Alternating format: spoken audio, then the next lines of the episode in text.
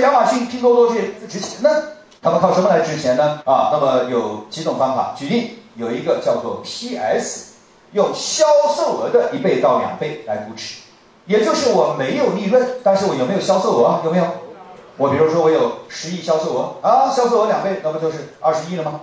你看到没有啊？或者还有一种叫 DSF，叫现金流估值法，没有利润，但是我有什么流啊？各位，现金，请问亚马逊有没有现金流啊？所以它用现金流的这个流量啊，有一个测算方法来测算出它的这个估值方式啊。我也没有现金流，我也没有营业额，但是我们搞这个 APP，注册用户一个亿，我是微信，请问值不值钱啊？啊，我微信用户有八个亿，哎呦我的妈，那值钱。根据国际惯例，一个用户值两百块人民币。你们以前有没有用过一个品牌叫大众点评？有没有用过？大众点评后来被哪个公司收购了？美团收购啊，被多少钱收购的呢？大众点评有一千万用户，一千万乘以两百块，刚好收购价二十亿。所以你要理解，我没有利润，不代表我公司不值钱。